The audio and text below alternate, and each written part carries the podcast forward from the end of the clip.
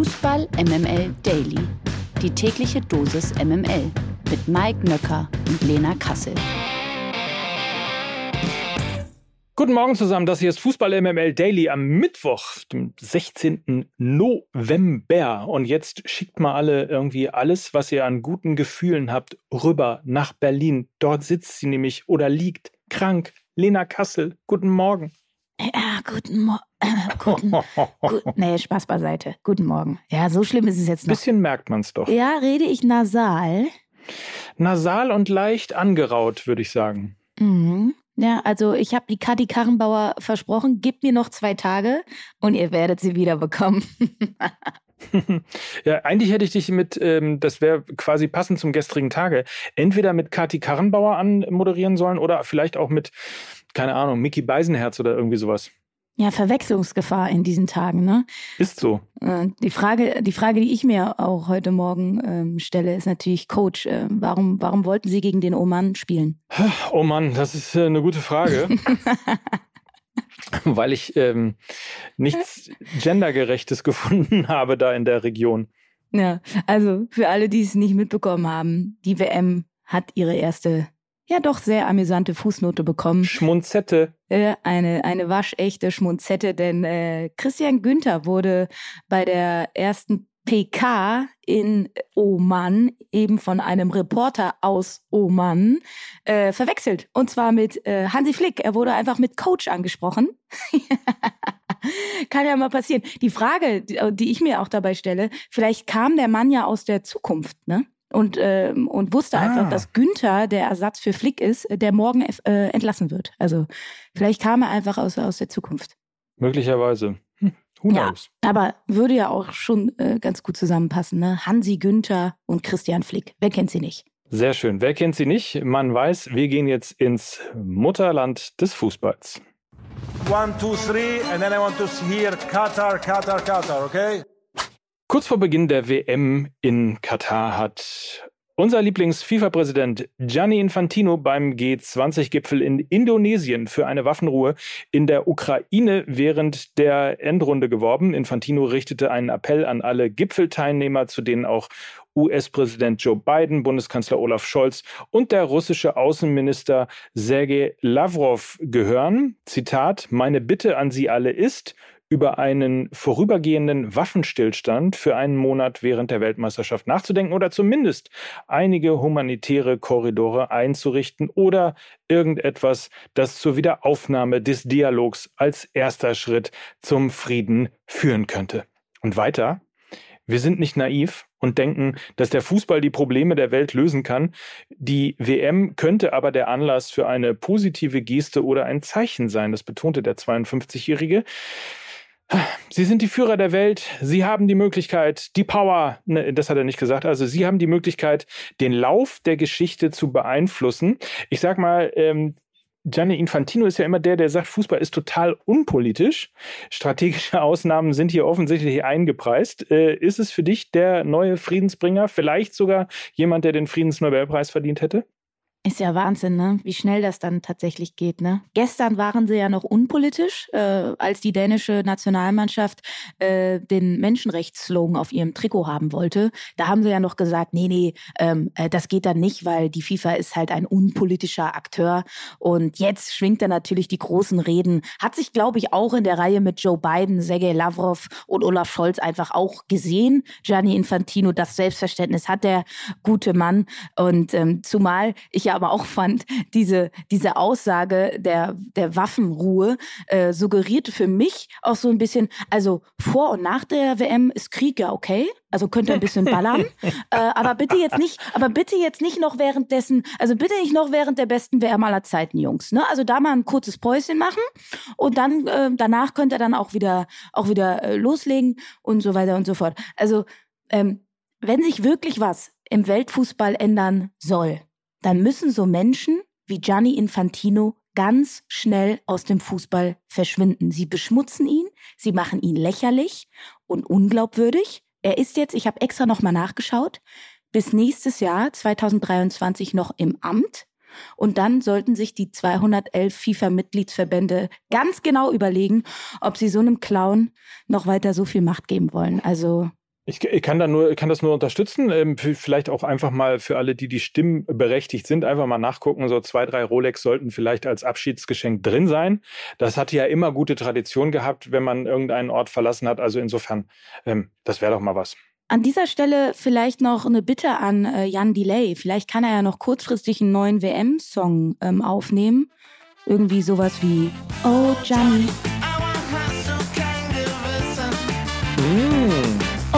Johnny, ja, dann kannst du dich verpissen. Das ist sehr schön. Das werden wir gleich mal Social Media mäßig aufbereiten und selbstverständlich Jan Delay äh, empfehlen. Das muss er machen. Ja, na klar. Na klar. Das kommt überraschend. Gianluigi Buffon hat verraten, dass er bei der anstehenden WM die Nationalmannschaft von Kamerun unterstützen wird. Auf einer Pressekonferenz nach einem Treffen mit Papst Franziskus sagte der 45-Jährige Folgendes. Wie immer, wenn Italien nicht dabei ist, versuche ich die Mannschaft zu verfolgen, in denen meine Vereinskameraden oder Freunde spielen oder die, die traditionell zu den Außenseitern gehören. In diesem Fall ist die Nation, die ich immer unterstütze Kamerun. Kamerun hat einen besonderen Platz in meinem Herzen. Die Nationalmannschaft trifft übrigens in der Gruppe G auf Serbien, Brasilien und die Schweiz. Traust du äh, Kamerun? Das ist ja äh, unter anderem auch das Team, wo Erik Maxim Choupo-Moting spielt. Traust du denen was zu? Also erstmal nochmal zu der Aussage von Buffon, die hat mich nämlich ein bisschen verwundert, weil äh, für Kamerun spielen keine Kollegen von Parma, und es sind auch, glaube ich, keine Busenfreundschaften ähm, von Buffon und Eric Maxim Choupo-Moting bekannt. Also deshalb hat mich diese Aussage ein bisschen verwundert. Aber ich habe recherchiert. Und ich habe was ganz Spannendes gefunden. Buffon hatte nämlich schon in jungen Jahren viel für Kamerun übrig, die nämlich, und ich glaube, das war der Ursprung, bei der WM 1990 in Italien für ordentlich Furore gesorgt haben. Damals bestritt Kamerun nämlich das Auftaktspiel gegen den amtierenden Champion Argentinien und gewann mit einem gewissen Torhüter namens Thomas Nkono sensationell mit 1 zu 0. Der damals, also dieser Thomas Nkono, galt damals als ein sehr mutiger, sehr moderner Keeper. Und deshalb ähm, ist dieser Torhüter zum großen Vorbild geworden vom damals zwölfjährigen Buffon. Und seither hält er es ein bisschen mit Kamerun und hat sogar seinen 2007 geborenen Sohn ähm, zu, zu, zum Ehren des, äh, des damaligen kamerunischen Torhüters Luis Thomas äh, genannt. Also das nur zum Hintergrund. Äh, ich habe mir den Kader mal flux angeschaut. Sollte man vielleicht jetzt auch in diesen Tagen tun. Ähm, sie haben einen guten Torwart. Äh, Champions League Torwart Andre Onana von Inter Mailand. Champions League findet man auch im zentralen Mittelfeld mit äh, Franck Anguissa, der in der Serie A bei Neapel spielt. Dann haben sie mit äh, hier Karl Toko Ekambi, der spielt bei Olympique Lyon, einen richtig schnellen Linksaußen, der auch noch international erfahren ist. Pendant auf der rechten Seite ist ein gewisser Brian Boimo, der ist Stammspieler beim FC Brentford in der Premier League. Und dann haben sie neben Erik Maxim Choupo-Moting da vorne im Sturm auch noch Jean-Pierre Nsame, der bei den Young Boys Bern in 15 Spielen schon neun Tore und zwei Vorlagen gemacht hat. Also da ist eine Achse vorhanden, da ist auch Qualität da. Ich glaube auch, wenn eine afrikanische Mannschaft weit kommt, dann ist es eher der Kamerun als der Senegal, weil die Balance im Kader einfach viel ausgeglichener ist. Gewinner des Tages. Der höchste Umsatz der Vereinsgeschichte, ein Rekordgewinn und steigende Mitgliedszahlen. Der erste FC Union Berlin wächst weiter und plant sogar sein neues Stadion. Wie Präsident Dirk Zingler auf der Mitgliederversammlung bekannt gab, hat Union das im Erbbau-Pachtvertrag mit dem Land Berlin fixierte Vorkaufsrecht wahrgenommen und das Stadiongrundstück erworben. Zum ersten Mal in der Vereinsgeschichte gehört das Vereinsgelände nun Union. Die erste Bauphase soll bereits im Frühjahr beginnen. Der anschließende Stadionumbau an der alten Försterei auf 37.500 Plätze bedingt wiederum den Umzug ins Olympiastadion in der Saison 24-25. Und das müssen doch Top-Nachrichten für dich sein. Endlich erfolgreicher Fußball im Olympiastadion. Ein Feiertag für dich, oder? Eine, eine gesunde Schärfe hast du hier reingebracht, ne? Schön. Also, ja, ist natürlich beschissen, ne? Ähm, allen voran auch wegen dem Rasen. Ich kann mich da an einige europäische Abende erinnern, wo der FC Union halt im Olympiastadion gespielt hat und die Hertha am Wochenende ran musste. Also der Rasen war richtig beschissen. Und stellt euch jetzt mal vor, wenn Hertha dann ein Auswärtsspiel gegen Union hat, müssen sie dann auch in den Auswärtsblock? Also das ist ja, also das wäre schon sehr weird. Äh, alles Argumente dafür, dass Hertha ein eigenes Stadion braucht. Also hat vielleicht auch was Positives. Fragen über Fragen nämlich. Und äh, schauen wir noch auf ein paar beeindruckende Zahlen. In der Saison 21-22 verzeichnete Union übrigens Einnahmen in Höhe von über 122 Millionen Euro. Das ist eine Steigerung von 49 Millionen Euro zur Vorsaison. Über 12 Millionen blieben als Gewinn. Für die laufende Saison plant Union mit weiterem Wachstum. Die Einnahmen sollen auf 157 Millionen Euro steigen. Der Verein kalkuliert mit 20 Millionen Euro Überschuss. Ich erspare mir jetzt weitere Berlin-Kommentare, oder? Ja, bitte.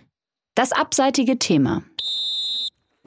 Der englische Siebtligist Ashton United hat Erling Haaland angeboten, sich während der WM bei ihnen fit zu halten und ihn auszuleihen. Schließlich mache das Ganze Sinn, weil Manchester City nicht spielt und Haaland nicht bei der WM dabei ist. Das sagt zumindest der Manager von Ashton.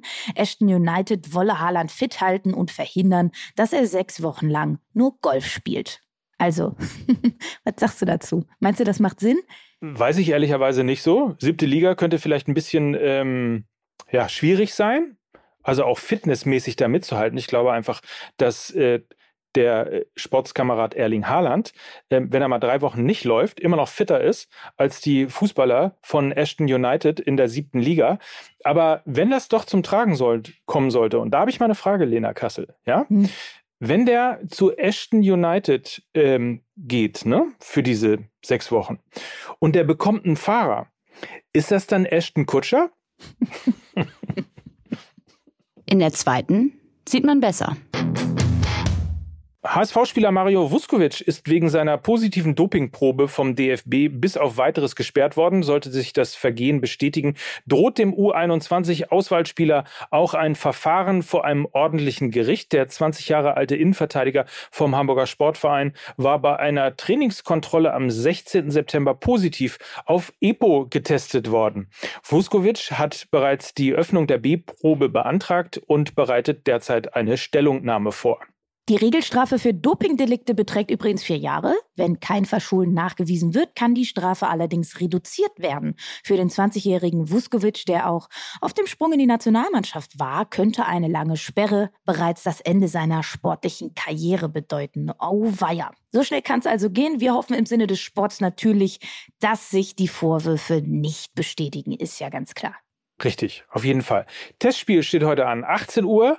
Anpfiff bei RTL. Deutschland gegen Oman. Und ansonsten können wir noch ans Herz legen, Disbalance im Dismaland. Das ist die neue Folge Fußball MML. Und äh, wir bewegen uns irgendwo zwischen Cristiano und Katar. Irgendwo so dazwischen. Mhm, mhm. Ich habe noch nicht reingehört. Wir haben noch nicht reingehört. Dann mach das mal schnell, weil vielleicht wirst du dann ganz schnell wieder gesund, weil Lachen ist gesund.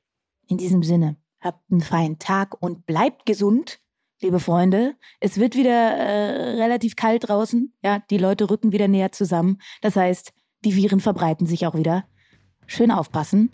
Und das waren für euch heute Kathi Karrenbauer.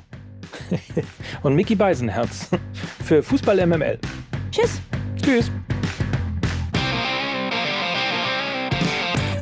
Dieser Podcast wird produziert von Podstars bei OMR.